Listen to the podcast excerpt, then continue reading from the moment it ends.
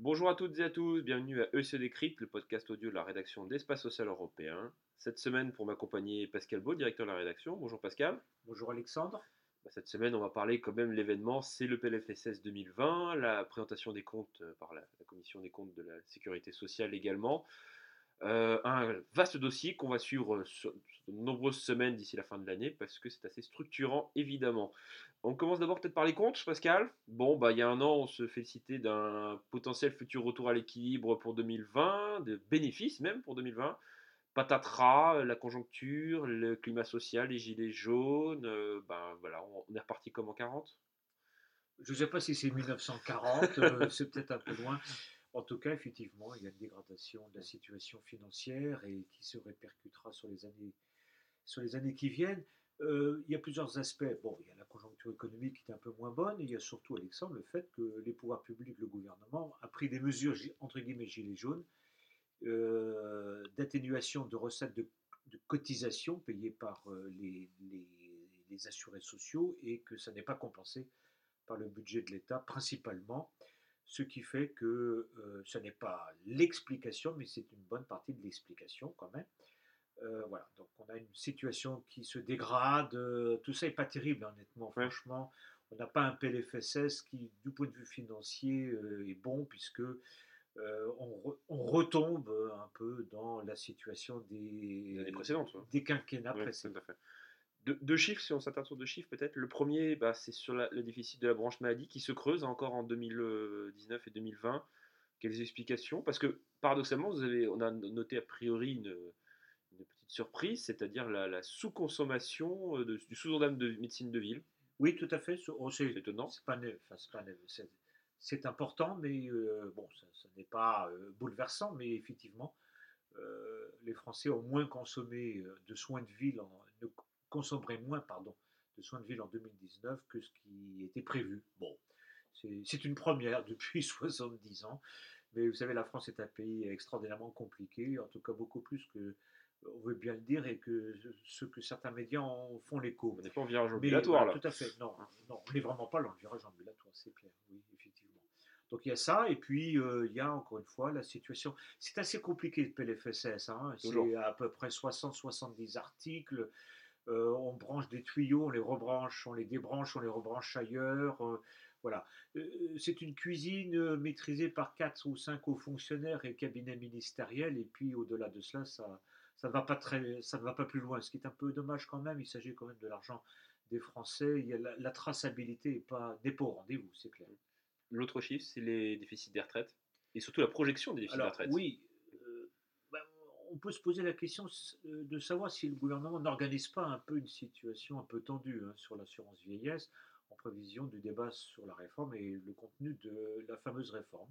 Effectivement, euh, en 2023, le déficit de la CNAV serait aux alentours de 5 milliards et le déficit de l'ensemble des régimes de base, je dis bien régime de base, français, hors fonction publique bien sûr, euh, serait à un peu plus de 6 milliards. Voilà. Donc ça veut dire, euh, ben, ça veut dire, ça pose la question qu'est-ce que le gouvernement va faire puisque la situation à nouveau se dégrade. Euh, encore une fois, quand on regardera dans le détail, peut-être que la situation est un peu organisée pour rendre plus crédible la nécessité de, transformer. D'accord. Absolument. On rentre dans le PLFSS en tant que tel, même si le chiffre prend un, un code part assez important. Euh, qu'est-ce qu'on peut retenir peut-être dans les grands axes si on fait par euh, peut-être par, euh, par famille?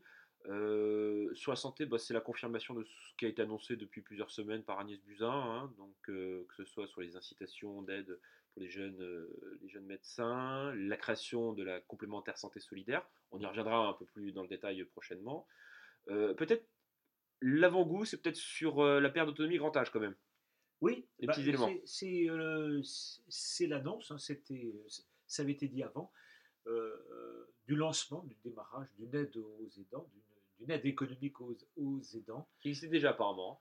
Oui, qui existait, voilà. Mais là, elle, est un peu plus systématisée. 200 000 euh, bénéficiaires. Bon, je rappelle qu'il y a à peu près entre 7 et 8 millions d'aidants. Tout dépend de ce qu'on met dans le terme aidant. Mais c'est l'amorce de cela. Une remarque quand même sur ce sujet-là, encore une fois, une énième fois, euh, les pouvoirs publics agissent tout seuls dans leur coin et ignorent les acteurs complémentaires qui pourraient, on pourrait tous travailler ensemble, hein. Se mettre autour d'une table et savoir comment on, avance collectivement pour mieux prendre en charge. Et associatif aussi. Et associatif, bien sûr. Les besoins sociaux des Français, c'est c'est quand même un peu terrifiant. On est, paraît-il, dans une démocratie sociale. Je ne suis pas sûr que je dirais, l'unilatéralisme de l'État soit d'une intelligence et d'une efficacité remarquable. On peut avoir un doute. Sur ce point-là, il y a aussi l'augmentation, enfin l'enveloppe augmentée pour les EHPAD. On a du mal à, comprendre un petit peu la stratégie de fond parce que si on lit le rapport de Dominique Libaud, euh, dans le détail, 150 pages, je crois, 140, je ne sais plus, euh, il y a quand même une toile de fond de les Français demandent à rester le plus longtemps possible au domicile. Or, 80% quasiment des annonces qui ont été faites par le gouvernement depuis sont tournées vers leurs établissements. Oui, mais enfin, il y avait quand même la, il y avait quand même la nécessité, il y, avait une nécessité hein, certain, de remettre à niveau la situation des établissements pour les personnes âgées.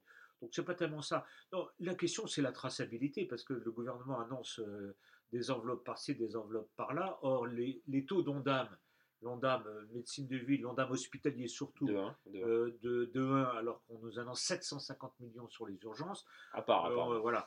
moi j'ai l'impression de revivre la période de Douste Philippe Douste Blasi avec un euro, j'en fais 4. Hein. Voilà, donc ce serait bien qu'on ait une traçabilité un peu plus précise sur la destination de ces fonds. Donc c'est valable aussi sur la perte d'autonomie, c'est incontestable. Sur la famille, on est sur le renforcement des droits, notamment sur les, les familles monoparentales, sur les pensions on est encore sur du, ce qui a été énoncé déjà par Agnès ah Buzyn. Bah mais c'est à rebours des Gilets jaunes, notamment de la contestation. Beaucoup dans les débats nationaux s'étaient émus de cette situation-là, notamment la, la non-perception par euh, les bénéficiaires de la, pension. Oui, oh, mais non, mais là-dessus c'est assez conforme, Alexandre. Hein. Il y a... Non, mais sur, euh, sur, la, sur la branche famille, il y, a la, il y a la mise en place du service public des impayés. Hein, ça, a été, ça a été promis et le PLFSS euh, l'inscrit. il y a aussi la simplification il y a une plateforme simplifiée sur l'unification et l'harmonisation de la gestion de l'ouverture des droits. Donc tout ça va dans la bonne direction, c'est incontestable. Il, faut bien, il faut bien se rendre compte d'une chose, c'est que les projets de loi de financement de sécurité sociale, c'est une espèce, si vous le voulez, de grande loi de portée générale. Euh, quand on parle de sécurité sociale, il y a toujours une dimension euh, financière. Hein, euh. et donc, c'est des grandes lois de portée générale dans lesquelles on met un paquet de choses euh, voilà, c'est pas toujours spectaculaire. Là, en l'occurrence, le PLFSS 2020, encore une fois, il revient un peu, euh, un peu en arrière en termes de méthodologie. On avait pensé que euh, la nouvelle majorité serait très disruptive, équilibre des comptes, réforme structurelle. Il y a un peu d'éléments de ça, mais il y a maintenant une forme de confusion économique, ne serait-ce que par exemple sur la dette sociale, euh, normalement, elle doit s'arrêter en 2024. C'est la règle juridique. Et, et, et, avec les déficits qui reviennent, la question qui se pose, c'est que vont-ils faire, notamment pour l'assurance vieillesse? Et éventuellement le financement de la, perte d'autonomie qui était envisagé euh, oui, plus que. Voilà. On va être prudent là-dessus. Ouais, voilà. Je crois. Donc en gros, il y a encore un, peu, un gros flou là-dessus, il y a un point d'interrogation. Voilà, bon bah écoutez, merci à toutes et à tous de nous avoir écoutés et on se retrouve euh, la semaine prochaine pour un nouveau numéro euh, des podcasts audio de la rédaction d'Espace Social Européen. Bonne fin de semaine à toutes et à tous, à très bientôt, merci, au revoir.